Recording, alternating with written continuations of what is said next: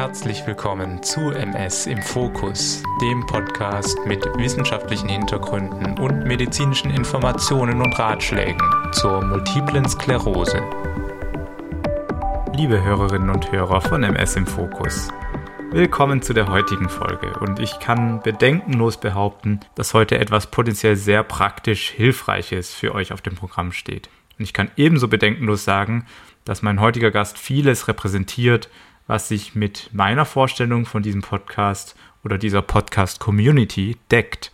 Mein heutiger Gast heißt Markus van der Loo. Er ist Vorstandsmitglied der Deutschen Multiplen Sklerose Gesellschaft Hamburg und gleichzeitig stellvertretender Vorsitzender des Bundesbeirats MS-Erkrankter. Damit steht er an der Vermittlerposition zwischen den MS-Erkrankten und dem Bundesverband der DMSG, in der wiederum Betroffene, Ärztinnen und viele weitere Menschen zusammenkommen. Er kann diese Rollen so gut ausfüllen, weil er seit mehreren Jahrzehnten mit einer multiplen Sklerose lebt. Heute habe ich mit ihm darüber gesprochen, was ursprünglich die Diagnose für ihn bedeutet hat und wie sein frühzeitiger Ruhestand im positiven Sinne zum Unruhezustand wurde. Markus van der Loo ist nämlich ein maximal aktiver Mensch und es ist eine ganz große Freude, mit ihm zu sprechen. Und dabei bekamen wir noch super viel Informationen dazu unter, was die DMSG für MS-Betroffene denn bieten kann und warum es sich vielleicht lohnt, auch Mitglied zu werden.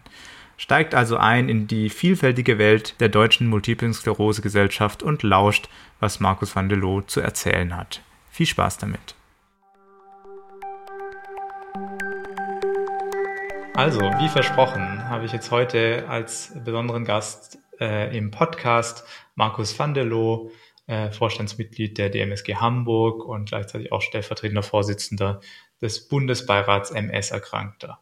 Herr van der Loo, schön, dass Sie sich die Zeit genommen haben, ähm, erst mit mir in Kontakt zu kommen und jetzt auch sogar beim Podcast mit dabei zu sein. Ich freue mich sehr. Vielen Dank für die Einladung. Sehr gerne. Und ich, wir haben beim letzten Mal im Vorgespräch schon ein spannendes Fragenportfolio zusammen im Endeffekt ausgearbeitet. Und ähm, was mich aber allen voran erstmal interessieren würde, ist, wie, das ist glaube ich jetzt auch schon eine Weile bei Ihnen her, wie das damals für Sie war, die Diagnose zu bekommen, was für eine persönliche Situation Sie damals hatten, persönliche berufliche Situation. Ähm, können Sie da die Set the Stage, sagt man sogar auf Englisch immer, ähm, das mal für uns ein bisschen beschreiben? Mm, ja, das war mm, also bei mir erstmal das ganz typische Alter, so Anfang 30. Ähm, ich hatte, war im Beruf gerade gut angekommen. Ähm, ich hab, war im Außenhandel tätig, also hab, war im Prinzip ja, klassischer Exporthändler ähm, mhm. mit vielen Reisen und, und ähm, auch diesem üblichen Stress, den man in so einem Beruf hat. Ähm, ich hatte vor, gerade zu heiraten. Das stand jetzt als nächstes an. Wir äh, wollten uns ein Haus kaufen und auch so alles, was man so Mitte 30 so bewegt. Mhm. Und kam aus dem Urlaub zurück und hatte ein taubes Bein, ein eingeschlafenes Bein morgens. Und mhm. das ist ja erstmal nicht so schlimm. Dann geht man ins Badezimmer und spätestens dann ist es weg. Und das war es nicht. Und das war auch am nächsten Tag noch nicht weg und auch am übernächsten nicht. Und so hat sich das entwickelt. Und bis ich dann mal ein paar Wochen später dann bei einem Arzt gelandet bin und der sagte, du solltest vielleicht mal zum Neurologen gehen. Und ja, und dann wusste man erstmal nicht, worüber man redet. Man wusste, dass es eine, eine Entzündung war im Rückenmark. Das hatte man festgestellt, aber über Multiple Sklerose hat da überhaupt noch niemand geredet. Und dann ging das auch wieder erstmal wieder weg. Und dann habe ich ein bisschen Cortison bekommen und das war alles kein Problem. Und zwei Jahre später, als wir dann das Haus gekauft hatten, das wir vorhatten und dann in der Renovierungsstress waren und im ganzen Umbau waren, da war das plötzlich an eines Morgens wieder, dass mein Bein komplett taub war und das war das ganze vordere Viertel meines Körpers fühlte sich so, so, so stumpf und, und kribbelig an. Mhm. Ja, und dann hat es noch ein paar Wochen gedauert und dann hatte ich die Diagnose. Und ähm, ja, dann nahm das alles so seinen Lauf. Ähm, dann hat es ein paar Jahre gedauert, bis ich dann wirklich Einschränkungen spürte. Äh, ja, zehn Jahre, bis ich merkte, dass vielleicht das doch alles ein bisschen ernster ist, als ich es bisher genommen habe. Und dann hatte ich das große Glück, dass ich ganz gut versorgt war und habe dann auch mein, mein Arbeiten eingestellt, hab, bin in den Vorruhestand gegangen und ähm, ja, und dann musste man überlegen, was macht man denn jetzt mit der vielen Zeit, die man plötzlich hat. Und das heißt, Sie haben ab der Diagnosestellung eigentlich die Jahre danach erstmal so weitergemacht wie zuvor oder ähm, haben Sie sich damals nach der Diagnose schon weitreichende Gedanken gemacht, wie Sie Ihr Leben umstellen, ob Sie Ihr Leben umstellen müssen, was Sie tun sollen? Also es, es war bei mir eigentlich ein ganz leichter Verlauf. Ich habe keine wirklichen Probleme gehabt. So ein bisschen Kribbeln in den Fingern blieb zurück nach dem, nach dem zweiten Schub, den ich hatte.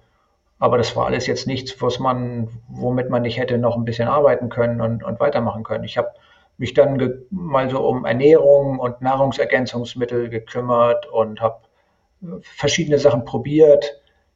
Ähm, aber medikamentös gab es Ende der 90er noch nicht so wirklich viel. Das fing gerade an mit. Genau, es ist eine ganz andere Zeit, muss man dazu sagen. Fing ja. gerade an, genau, mit Interferonen und, und da war aber der, der Nutzen in den Studien, der war so dünn. Das waren, das waren 10 Prozent der Leute, die ein bisschen was davon hatten, aber, mhm. aber eben auch nicht viel mehr. Und dann habe ich gesagt, also ein Interferon, bevor ich also mein, in mein Immunsystem so, so eingreife und diese ganzen Nebenwirkungen in Kauf nehme, da versuche ich doch erstmal selber, was geht. Mhm. Mhm. Und jetzt ein bisschen fast forward, Sie sind dann ähm, irgendwann haben sie eben doch Einschränkungen gemerkt und äh, sind sozusagen in den Vorruhestand gegangen, wie Sie gesagt haben. Das heißt, sie hatten dann letztendlich mehr Ressourcen dann doch wieder zur Verfügung oder hat sich das mit der Erkrankung im Endeffekt im ja, Patt gehalten? Also mich, mich hat diese, diese Erkrankung, ich habe das relativ gut unter die Füße bekommen, weil es eben auch ganz langsam ging und, und naja, dann hat man ist mal ein bisschen gehumpelt und dann, dann äh, hatte man so die eine oder andere Einschränkung, dann das fing dann an, diese, diese Fatigue dieses, dieses Müdigkeitssyndrom, das war dann also eigentlich das, was mich unwahrscheinlich belastet hat. Und das führte dann eben dazu, dass ich nicht mehr arbeiten konnte, dass ich also ähm, mittags äh, fix und fertig war und, und nicht mehr wusste, wie ich den Tag überstehen soll. Und dann kamen diese körperlichen Einschränkungen, führten dann auch dazu, dass ich auch keine Auslandsreisen mehr machen konnte. Und ähm, ja, so musste ich dann also irgendwann mal eine Entscheidung treffen. Mhm. Und irgendwann hat es dann begonnen, dass Sie eine ganz andere Tätigkeit begonnen haben, nämlich ähm, Gremienarbeit. Das klingt jetzt erstmal für viele wahrscheinlich wie abschreckend oder langweilig, aber ähm, ich bin mir sicher, Sie können uns erzählen, was Sie dazu bewogen hat und was diese Arbeit für Sie so spannend gemacht hat, dass sie sie auch jetzt noch eben in vollem Maße ausführen? Also das, das Interesse daran kam einfach, dass ich gesehen habe, was für ein überwältigendes Angebot die DMSG für mich bereitgehalten hat. Wir haben hier in Hamburg äh, auch schon damals 50, 60, 70 verschiedene Seminarangebote gehabt und ich habe dann Seminare mitgemacht, habe mich schlau gemacht, habe Meditationskurse belegt und Achtsamkeitskurse belegt, habe mhm. Sportangebote äh, angenommen, bin mit der DMSG eine Woche in, auf der Ostsee zum Segeln gewesen, auf einem so einem Traditionssegler, mhm. ähm, bin in Rheinsberg im Mecklenburg-Vorpommern in einem Sporthotel gewesen, eine Woche lang und habe verschiedene Sportarten probiert, einfach um, um in die Entspannung zu kommen. Und ja, so, so hat das, so fing das an, dass ich dann diese Arbeit so ein bisschen für mich entdeckt habe und gedacht habe, Mensch, da kannst du auch ehrenamtlich wirklich eine ganze Menge machen, weil ich, ähm, ich war versorgt und hatte Zeit und hatte zwar ein Haus und Familie, aber ähm, trotzdem war natürlich das Berufsleben nicht mehr da. Und da hat sich das Ehrenamtliche dann angeboten. Und dann wurde ich gefragt, ob ich in Hamburg im Vorstand mitarbeiten möchte, mhm. was ich dann gerne gemacht habe. Und kurz darauf wurde dann auch die Stelle des Beirates der MS-Erkrankten hier vakant. Und ähm, das habe ich dann ganz gerne gemacht. Das ist ähm, ein Beirat, der den Vorstand berät in, in den Dingen, die von den MS-Erkrankten äh, gewünscht werden. Und ähm, wir haben hier in Hamburg über 20 Selbsthilfegruppen und die Gruppensprecher sind in diesem Beirat. Mhm. Und da hat man schon einen ganz guten Querschnitt über das, was so passiert in der Szene. Und ähm, das hat mir dann viel Spaß gemacht. Ich bin dann als Vorsitzender dieses Beirates dann eben auch in den Bundesbeirat aufgestiegen. Und der Bundesbeirat ist dann im Prinzip die Vertretung aller 16 Länder. Mhm. Und ähm, so nahm das dann immer weiter seinen Lauf. Mhm. Ich glaube, bevor wir in die, diese speziellen ähm, sozusagen ähm, Gremien eintauchen, würde ich gern nochmal versuchen, so eine Art Rundumblick hinzubekommen, nämlich die DMSG, also wenn man davon spricht, Deutsche Multiple Sklerose Gesellschaft, was ist das überhaupt? Ähm, wenn man so ein bisschen in der Selbstbeschreibung blättert, dann sieht man, dass es sozusagen vier Säulen da beschrieben werden. Fachgesellschaft, Dienstleister, Selbsthilfeorganisation und Interessensvertretung. Das ist aber natürlich für mich jetzt auch noch nicht so aussagekräftig. Vielleicht schaffen Sie es ja als sozusagen ja, langjährige ähm, Mitvertreter, da auch mal ein bisschen Klarheit für die Leute hier im Podcast zu schaffen was ist das Grundanliegen oder sind die Grundanliegen der DMSG und wie füllen Sie diese Säulen aus? Also gegründet wurde die DMSG vor fast 70 Jahren als Fachgesellschaft. Da haben sich Ärzte zusammengetan und haben gesagt, wir müssen Aufklärung betreiben, wir müssen die äh, MS-Erkrankten informieren. Und das ist also eine reine, eine reine Fachgesellschaft gewesen. Mhm. Da wurden weiß jetzt nicht genau, wie, wie die das damals gemacht haben, aber die werden Vorträge gehalten haben. Die werden auch in die Länder gegangen sein und in, haben in den Ländern, in den einzelnen Bundesländern, in den Städten ähm, Informationen angeboten. Haben dann die ersten Broschüren gedruckt, haben die ersten sich an der Leitlinienarbeit beteiligt. Und aber es waren keine Patientinnen oder Patienten da irgendwie dabei. Die waren da noch nicht, die spielten am Anfang mal noch keine Rolle. Mhm das war wirklich, das war eine Fachgesellschaft, die, die rein zur, zur Information angetreten war. Mhm. Dann kam die Dienstleistung dazu. Dann hat man also festgestellt, dass die Menschen ja Bedürfnisse haben und dass sie Informationen brauchen. Man hat also Broschüren gedruckt, man hat Kurse angeboten, man hat ähm, auch Beratung angeboten. Wir haben dann also in den 16 Bundesländern, oder damals waren es ja, war es ja erstmal nur im Westen, ähm, die, die elf Bundesländer und da hat man Informationsstellen angeboten. Wir haben also Geschäftsstellen gegründet und in diesen Geschäftsstellen sitzen auch heute noch festangestellte Berater, die, ähm, die als Dienstleister wirklich den Mitgliedern zur Seite stehen mhm. und sie bei allen Dingen rund ums tägliche Leben Unterstützung leisten. Dann kam darüber hinaus dann auch der Wunsch nach Selbsthilfe. Mhm. Und wir wurden dann auch eine Selbsthilfeorganisation, weil wir Gruppen gebildet haben, ähm, wo sich betroffene MS-Erkrankte selbst organisiert haben, weil sie gemerkt haben, dass viele Themen, die, die den Einzelnen betreffen, ähm, im Austausch einen absoluten Mehrwert schaffen. Mhm. Und ähm, das war natürlich eine große Hilfe oder ist heute noch eine große Hilfe, weil die Ärzte in aller aller Regel nur wenige Minuten Zeit haben in einem Beratungsgespräch.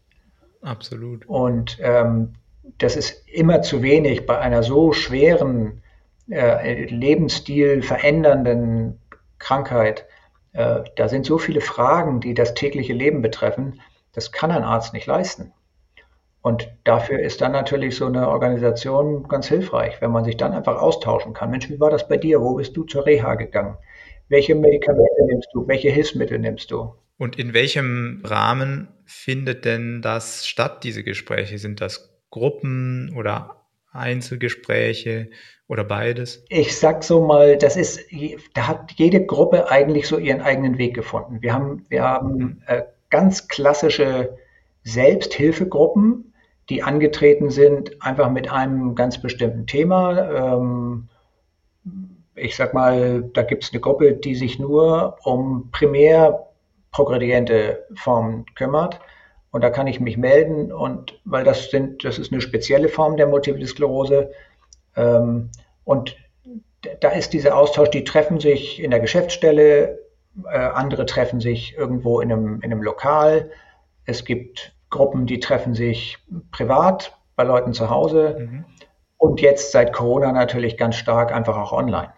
Das ist natürlich das Allerbequemste, dass man sich also einfach mal kurz bei Teams verlinkt und, ähm, und dann seine, sein Treffen abhält. Mhm. Und ich glaube, das ist auch ein ähm, interessanter Punkt, äh, den auch, glaube ich, viele falsch verstehen, weil ich sage mal so, die MS-Community ist einfach sehr heterogen geworden, oder? Also es gibt sozusagen Leute aus unterschiedlichsten Generationen, es gibt Leute mit unterschiedlichem äh, Schweregrad der Erkrankung, unterschiedlichen Subarten der Erkrankung, ähm, Leute an unterschiedlichen Punkten im Rahmen ihrer Krankheitsgeschichte.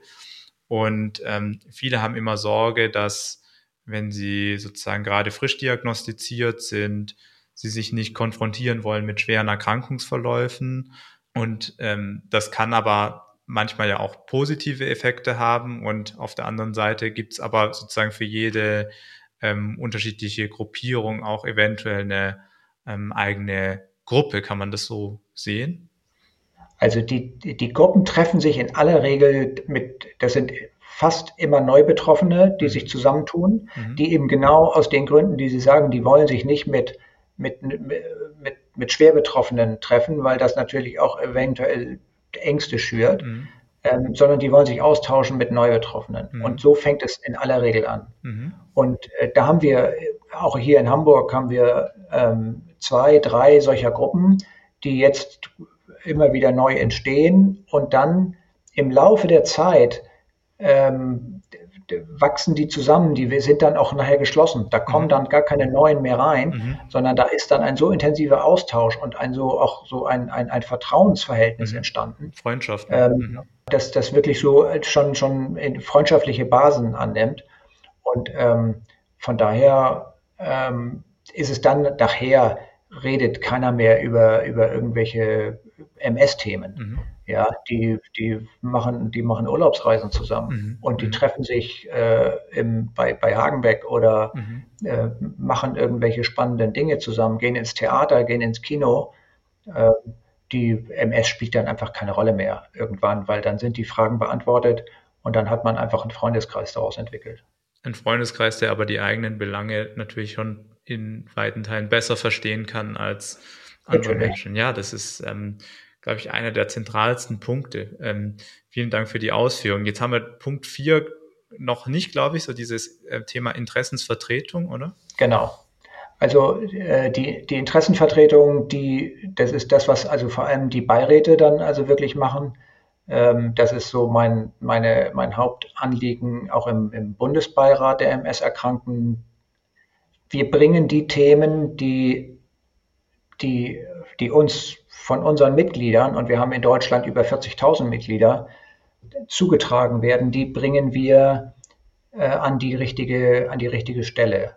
Ich sage mal ein Beispiel. Ähm, es wurde zum Beispiel der Wunsch äh, nach Forschungsförderung geäußert und die DMSG äh, hat die Möglichkeit, äh, Forschungsförderung zu betreiben. Also wir haben ein wir haben einen Topf mit, mit jährlich 200, 250.000 Euro und die Themen, nach denen gesucht wird oder die untersucht werden sollen, die kommen von uns aus der Gruppe der MS-Erkrankten.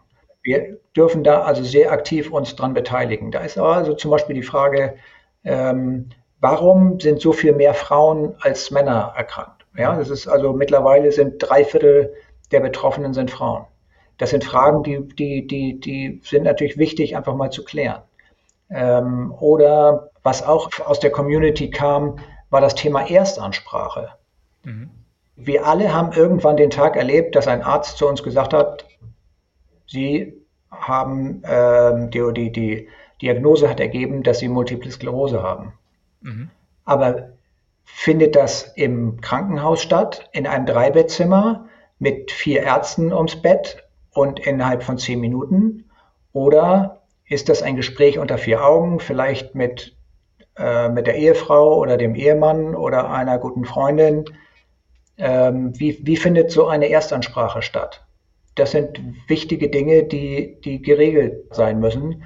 Und ähm, dieses Thema Erstansprache ist zum Beispiel bis vor kurzem in der Neurologie kein Teil der Ausbildung gewesen. Mhm. Und das haben wir jetzt also erreicht, dass das, dass das jetzt, dass die Neurologen eben entsprechend auch, auch ausgebildet werden, wie man eine solche Diagnose übermittelt. Absolut. Weiteres Thema in der Interessenvertretung war dieses Thema äh, assistierter Suizid. Ähm, die, die Suizidrate unter MS-Erkrankten ist signifikant erhöht. Mhm. Aber das Thema wurde totgeschwiegen, bis es jetzt kürzlich im, äh, vom Bundesgerichtshof angepackt wurde und gesagt wurde, also wir müssen da eine Regelung finden, wie das äh, gemacht wird. Und dann hat man festgestellt, Mensch, auch in der DMSG müssen wir eventuell darüber reden. Mhm. Zum Beispiel kam der Wunsch, dass wir vielleicht gar nicht so sehr über ein, ein Gesetz zum assistierten Suizid reden, sondern dass wir ein Präventionsgesetz brauchen. Das ist viel, viel wichtiger dass wir also, dass wir also eine ganz klare Regelung finden, was machen wir, wenn ein Mensch diesen Wunsch hat. Mhm. Was, wie, was, welche, welche Mechanismen greifen dann? Wo, wo findet er Beratung? Wie wird das finanziert? Wie wird das, wie ist das geregelt? Ähm, das, das sind Dinge, da sind wir, da ist die Politik gefragt und das muss von uns, die wir mit der Krankheit leben müssen, wir müssen das in die Politik bringen und mhm. müssen das zu den entsprechenden Stellen bringen. Lustigerweise jetzt, oder nicht lustigerweise, aber interessanterweise, gerade wo wir reden, wird genau diese Diskussion im Bundestag geführt. Ähm, und das ist ein Thema, was ja alle Gesellschaftsbereiche betrifft, aber natürlich umso mehr Betroffene von chronischen Erkrankungen. Und ja, die Ärzte, wir Ärzte, Ärztinnen und Ärzte sind da ähm, oft nicht die Besten, die so ein Thema auf den Tisch bringen. Ich finde es wahnsinnig toll, diese Kombination von Interessensvertretung und Fachgesellschaft, dass man da äh, diese beiden Pole aufeinandertreffen. Und so wie ich das verstanden habe, passiert es tatsächlich bei Sitzungen, wo der Bundesbeirat dabei ist und die Möglichkeit hat, ähm, auch eben zum Beispiel interessante Forschungsfragestellungen ähm, auf den Tisch zu bringen. Und das läuft dann tatsächlich so ab, oder können Sie es vielleicht nochmal so ein bisschen bildlich äh, schildern, dass dann Sie und ähm, Ihre Kollegen da sitzen und dann wiederum auch Ärztinnen, Ärzte, Forschende ähm, aus dem Feld die, ähm, die Förderlinie für die nächste äh, Periode definieren? Äh, ja, also zur, bei der Forschungsförderung ist es also so, dass es bis vor wenigen Jahren war es so, dass, die, dass das nur vom, vom ärztlichen Beirat, das ist also das Gegenstück zum, zum Beirat der MS-Erkrankten, die Ärzte haben, haben die Themen festgelegt und die Ärzte haben die mhm. Institute ausgewählt, die dann gefördert werden. Und äh, da haben wir MS-Erkrankten, wir haben gesagt, sag mal, das ist doch hier unser Verein, wir sind, die, wir sind diejenigen, die die, die Mitgliedschaft äh, stellen. Wir sind 40.000 Menschen in Deutschland und wir wollen da gerne mitreden. Und ähm, dann wurden diese Richtlinien geändert und dann hat mhm. man gesagt, das wird also grundsätzlich jetzt mit den MS-Erkrankten zusammen gemacht. Mhm. Und jetzt ist es also so, dass, dass wir regelmäßig nach Themen suchen. Ähm, das ist vielleicht auch für die, für die Zuhörer dieses Podcasts jetzt ganz interessant. Man kann sich also unter BBMSE, das ist also die Abkürzung für den Bundesbeirat der MS-Erkrankten, bbmse dmsg.de. Das ist eine Mailadresse, da können Sie sich jederzeit an uns wenden und können Ihre Wünsche äußern und können sagen, Mensch, sag mal, könnt ihr nicht mal was zu dem und dem Thema äh, untersuchen?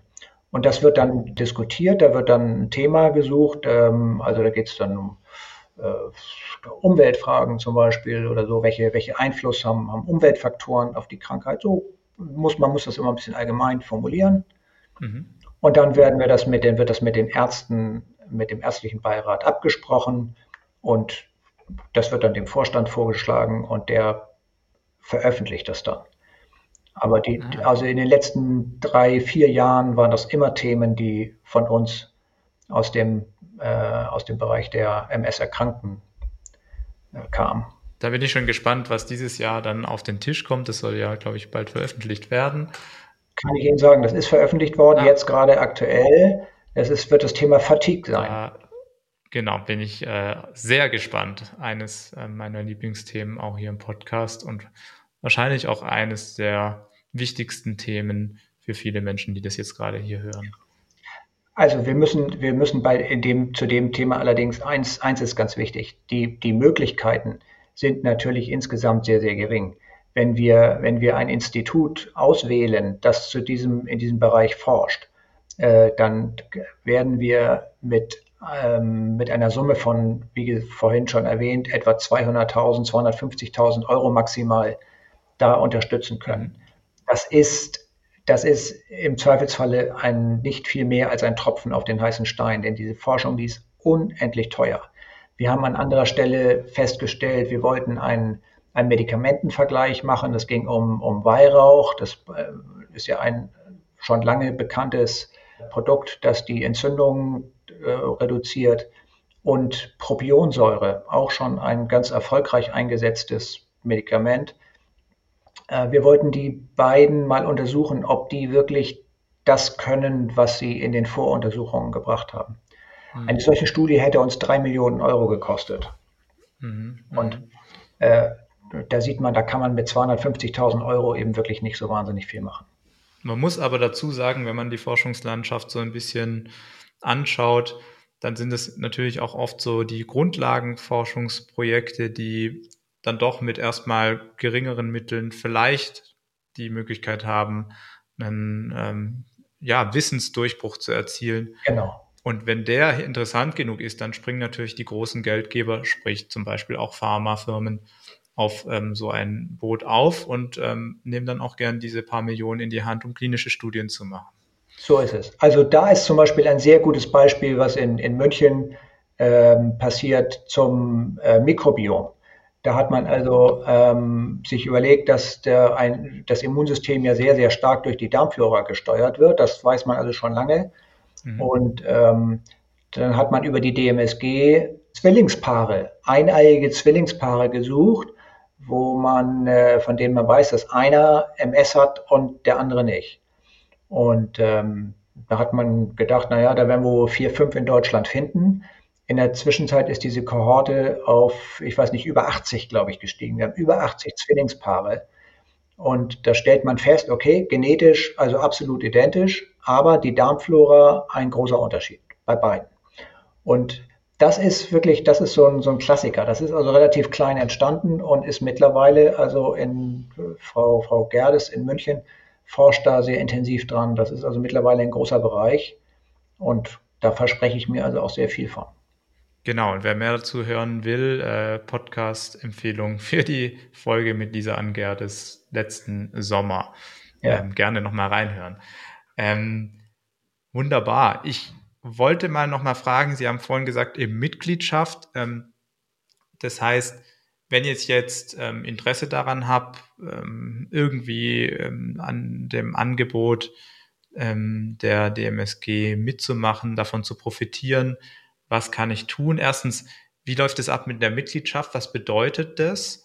Ähm, können Sie da kurz was zu sagen? Erstmal werden, wenn Sie die Diagnose neu bekommen, dann, dann, sind, dann haben Sie wahnsinnig viele Fragen. Und da ist es existenziell wichtig, dass Sie unabhängige Beratung bekommen. Ich kann nur absolut warnen davor, im Internet einfach mal so rum zu, zu googeln und mal zu gucken. Man landet in acht von zehn Fällen bei Firmen, die äh, nicht unabhängig beraten. Und die Informationsseiten, die von der Industrie organisiert werden, die erkennen Sie in aller Regel nur, wenn Sie wirklich genau im Impressum gucken, wer dahinter steht. Das, diese Arbeit, die muss man sich machen, denn ein Industrieunternehmen möchte Geld verdienen. Nichts anderes. Das sind Aktiengesellschaften und das erste Ziel dieser Gesellschaften ist, Geld zu verdienen. Und damit sind sie leider nicht bei uns, die wir diese Krankheit haben und die gesund werden wollen. Und da muss man also sehr, sehr vorsichtig sein. Die DMSG bietet unabhängige Beratung an. Auch wenn wir viele Ärzte äh, in, in unseren Gremien haben und die natürlich auch ihre Vernetzungen haben. Aber eine, eine der, der Grundlagen der DMSG ist die Unabhängigkeit. Das ist schon mal der große Vorteil, den wir haben. Dann ist es einfach wichtig, dass Sie sich mal schauen, dass Sie sich mal in den, äh, auf den Internetseiten der Landesverbände umgucken. Äh, also alle 16 Bundesländer haben Internetseiten, wo das Programm gezeigt wird.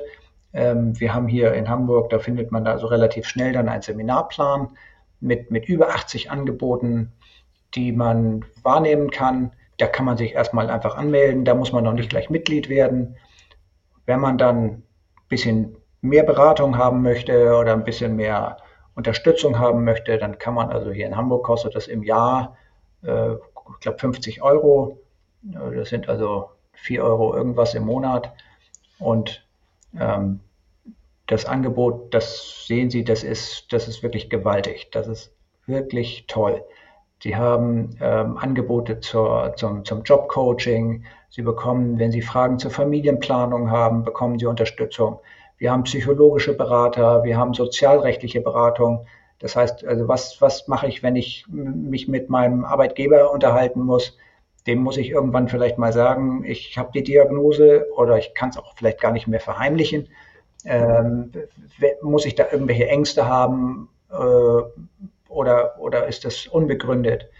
Ähm, dann kann ich diverse Sportangebote äh, in Anspruch nehmen. Ich kann der DMSG segeln gehen, reiten, klettern, Radfahren, Fallschirmspringen. Ich kann Yoga machen und Pilates. Es gibt diverse Freizeitaktivitäten vom mhm.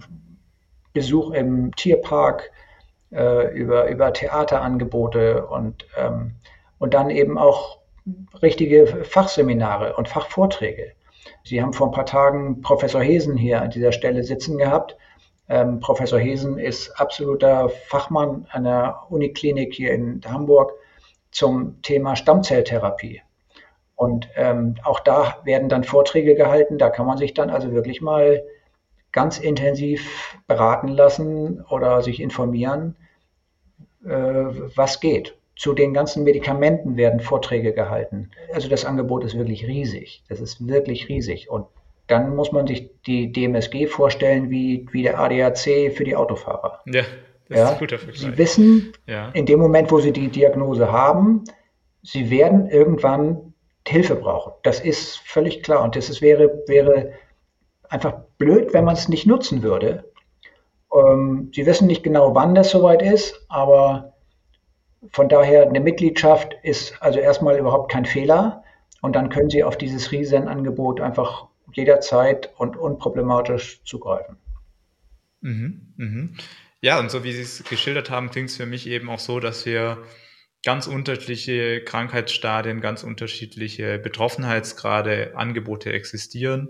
Ob es jetzt eben zum Beispiel das Jobcoaching ist oder, und das ist so ein Thema, worauf wir auch ähm, eben öfters stoßen mit Betroffenen, die dann doch vielleicht schon ja eine 20-jährige Erkrankung haben vielleicht einen gewissen Behinderungsgrad akkumuliert haben. Ähm, dann eben die Überlegung, wie komme ich auch aus dem Job raus, den ich nicht mehr in der Form ausführen kann.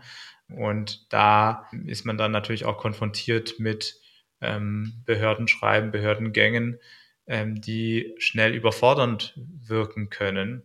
Ähm, was ist da so das Angebot, von dem Sie wissen oder das Sie beschreiben können? Also für, für, für Langzeitbetroffene ähm, geht es dann in der Regel um, um bei medizinischen Dingen, ich brauche dann Beratung, ich, so ein gängiges Problem ist zum Beispiel Inkontinenz. Ja, da, da, muss man, da muss man wirklich jemanden haben, der weiß, worüber er redet. Oft sind es dann aber auch einfach soziale Probleme, die die Menschen haben. Die Vereinsamung in unserer Gesellschaft nimmt zu. Und gerade mit so einer Erkrankung, wenn ich dann einen wirklich schweren Verlauf habe und eventuell auf den Rollstuhl angewiesen bin, dann stelle ich fest, meine Wohnung ist überhaupt nicht rollstuhltauglich. Ich brauche also da Unterstützung. Ich muss eine, muss eine Wohnung finden. Ich muss vielleicht irgendwo mir eine, eine Pflegestelle suchen. Ähm, ich brauche ganz banale Hilfe, um zum Arzt zu kommen, um zum Friseur zu kommen oder um sonstige Termine wahrzunehmen. Wir haben hier in Hamburg zwei Fahrzeuge, die nichts anderes machen, als den ganzen Tag unsere schwer betroffenen Mitglieder durch die Stadt zu fahren äh, und um solche Termine wahrzunehmen. Das ist natürlich, das kann keiner sonst bieten. Das, sowas macht die DMSG. Ja, die Familien, Familienplanung, wie, wie sieht es aus, wenn ich, ich bin jetzt schon betroffen und ich muss die Immunsuppressiva nehmen, kann ich denn überhaupt noch Kinder bekommen? Kann ich überhaupt noch eine Familie planen? Was übrigens relativ unproblematisch geht, das ganz nebenbei. Aber dafür brauche ich professionelle Hilfe. Und ähm, ich kann es nur noch mal sagen, wenn Sie zu Ihrem Neurologen gehen, wenn er eine Viertelstunde für Sie Zeit hat im Gespräch, dann ist es im Zweifelsfalle schon viel. Und ähm, die meisten geben sich viel, viel Mühe und nehmen sich auch ein bisschen mehr Zeit. Aber ja, das ist, das ist halt schade, dass unser Gesundheitssystem da so auf so, so eng gestrickt ist, dass es eben nicht, nicht wirklich zu einer ausführlichen Beratung äh, führen kann. Und dann ist die DMSG meiner Meinung nach die, die einzige Stelle, wo sie also wirklich äh, diese unabhängige, neutrale und, und professionelle Hilfe bekommen kann. Vielseitige Hilfe, ja, genau. Was finden Sie denn oder was fanden Sie bisher so das spannendste Projekt im Orbit der DMSG? Was hat Ihnen am meisten Spaß gemacht? Ähm,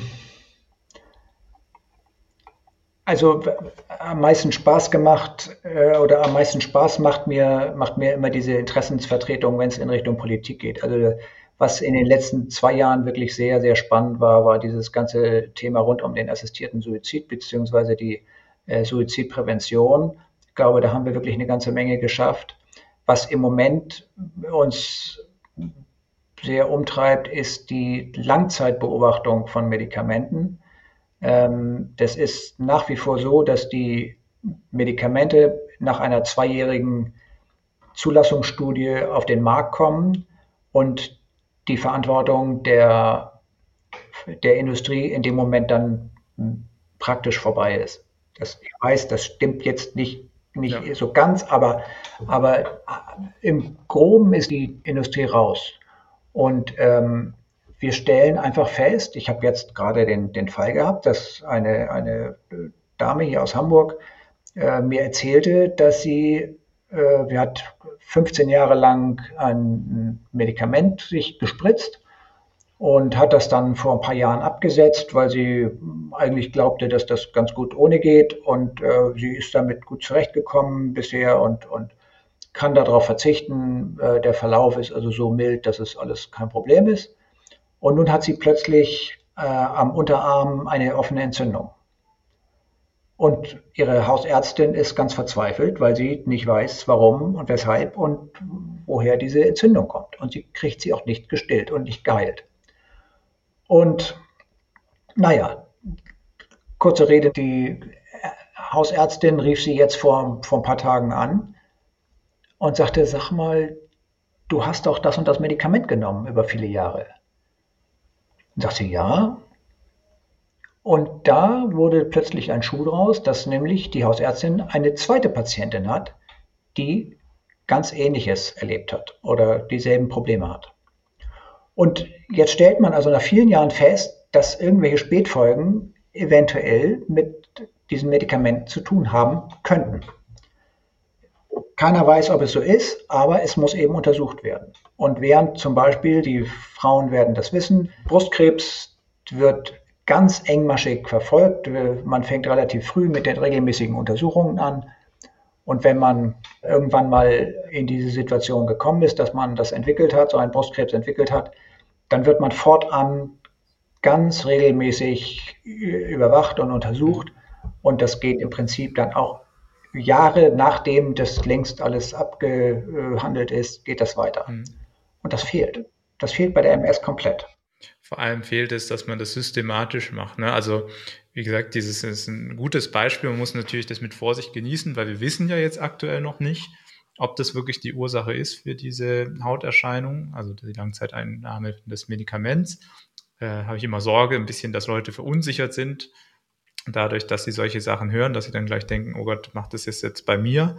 Aber umso mehr müssen wir die Daten überhaupt erheben, um solche ähm, Schlüsse ziehen zu können. Und wer finanziert es? Da ist natürlich das Interesse von der Pharmafirma maximal gering. Die haben keinerlei Interesse daran, ähm, so etwas zu studieren und ähm, dementsprechend braucht es Wege, um rauszufinden, ja, was sind Langzeiteffekte ähm, und wie lang würde man zum Beispiel eine Immuntherapie wie Ocrelizumab zum Beispiel einsetzen. Also das sind alles so noch offene Fragen, wo wir noch keine perfekten evidenzbasierten Antworten drauf haben und die aber durchaus drängen. Und ähm, da voranzukommen, das ist super, dass Sie ähm, da genauso den, den oder umso mehr den, den Wert darin sehen. Ja, es wird meines Erachtens nur gehen, wenn wir sowohl die Industrie ins Boot holen, die also mit, mit den Gewinnen, die sie aus diesen Medikamenten zieht, eben auch die Langzeituntersuchungen finanziert. Und die Politik ist gefordert, da Regeln zu schaffen, dass es eben auch organisiert wird. Und, ähm, und wenn es nur ein, ein vernünftiges Register ist, das also wirklich, äh, ich weiß nicht, jährlich bei den Menschen, die die Medikamente nehmen, abfragt, wie die aktuelle Entwicklung ist, dass es zumindest in einem Register erfasst wird. Das wäre also das, das Einfachste. Und ähm, es gibt diese Register, auch die DMSG hatte ein großes Register. Ähm, ob das der richtige Ort ist, muss man diskutieren, aber sowas muss eben organisiert werden. Mhm. Und dafür braucht es auch natürlich eine gute internationale Zusammenarbeit, weil andere Länder haben natürlich auch teilweise sehr starke Register. Man denkt da an Schweden zum Beispiel ähm, oder generell die skandinavischen Länder. Ja. Ähm, auch in UK wird sehr gut Daten, werden sehr gut Daten erhoben. Und ähm, das heißt, die Zusammenarbeit auf internationaler Ebene ist hierfür ganz besonders wichtig. Ich glaube auch, dass sie da auch mitmischen, aber erst, erst so im Anfang, so wie sie es verlautbaren haben lassen. Äh, können Sie dazu noch was erzählen? Also wir sind ähm, mit verschiedenen Organisationen weltweit im, verbunden. Es gibt eine internationale MS-Organisation in London, die MSIF, die, die da schon sehr gut organisiert ist und da bin ich auch regelmäßig zu Veranstaltungen eingeladen. Ähm, von Seiten der MS-Erkrankten ist das äh, insofern noch ein bisschen äh, boah, schwierig, würde ich nicht sagen, aber wir sind in Deutschland schon sehr, sehr gut aufgestellt. Wir haben hier unsere 16, äh, 17 Therapeutika mittlerweile, die angeboten werden. Wir haben relativ schnellen und, und ungehinderten Zugang zu neurologischen Fachkliniken. Ähm, das sind Probleme, die natürlich in anderen Ländern in Asien äh, viel, viel größer sind. Es gibt kaum eine gute Vernetzung. Also wenn Sie ähm, ein, ein neurologisches Zentrum suchen, haben sie in vielen Ländern überhaupt Schwierigkeiten, in einiger in Erreichbarkeit dahin zu kommen. Ähm, sie haben keinen Zugang zu, zu allen Medikamenten, sie haben keinen Zugang zu, zu den diversen Diagnoseverfahren. Ähm, also da stelle ich dann immer fest, da sind wir in Deutschland, äh, wir haben da wirklich äh, andere Probleme. Ja? Also wenn wir uns hier mhm. äh, über diese Themen, die wir gerade schon besprochen haben, reden, da, da, da brauche ich nah mit einem Menschen in Bangladesch nicht drüber zu reden. Klar, klar. Und selbst in manchen Industrieländern sind nicht alle äh, Medikamente die äh, unbedingt zugelassen. Und das ist in Deutschland genau. auch ein sehr großer Vorteil, dass man eigentlich das komplette Spektrum zur Verfügung hat, therapeutisch. Also spannend wird es natürlich dann, wenn ich zum Beispiel mit, mit äh, den Gesellschaften in, in USA rede, äh, wo ungleich größere finanzielle Mittel mhm. da sind, um Forschung zu betreiben. Mhm. Ähm, das, ist, das ist sehr, sehr spannend äh, zu sehen, wie, wie das da organisiert wird.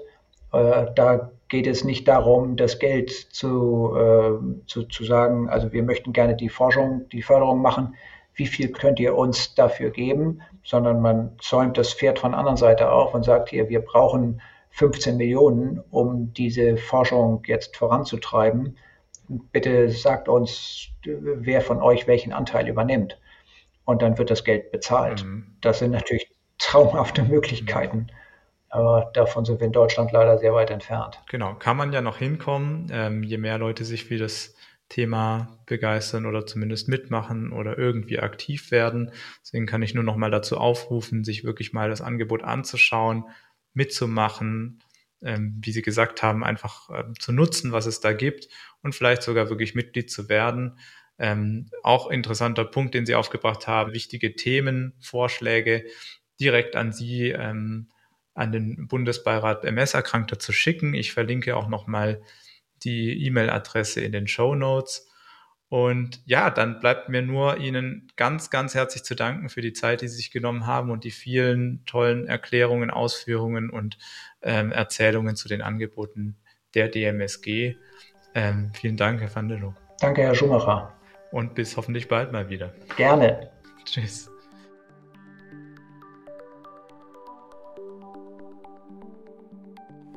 So, wie ihr seht, haben wir viel zu besprechen gehabt und ich hoffe, ihr konntet heute von meiner Folge etwas mitnehmen. Ich hoffe auch, dass euch diese unterschiedlichen Stimmen im Podcast gefallen. Ich persönlich freue mich so viel, diesen neuen Input hier reinzuholen. Lasst mich doch wissen, wenn ihr weitere Anregungen habt über Themen oder Menschen, die hier zu Wort kommen können. Schreibt einfach an info@mspodcast.de. Und ich habe es schon länger nicht mehr gesagt, aber ich habe ein ganz großes Anliegen. Wenn ihr diesen Podcast gerne hört, dann empfiehlt ihn doch bitte euren Freundinnen und Freunden weiter und oder bewertet ihn zum Beispiel bei Apple Podcast. Das hilft extrem. Dann bleibt mir nichts anderes übrig, als euch alles Gute zu wünschen und ich freue mich schon auf das nächste Mal, wenn wir wieder für ein tiefgehendes Verständnis und eine starke Bewältigung die MS in den Fokus nehmen. Euer Adrian Ming Schumacher.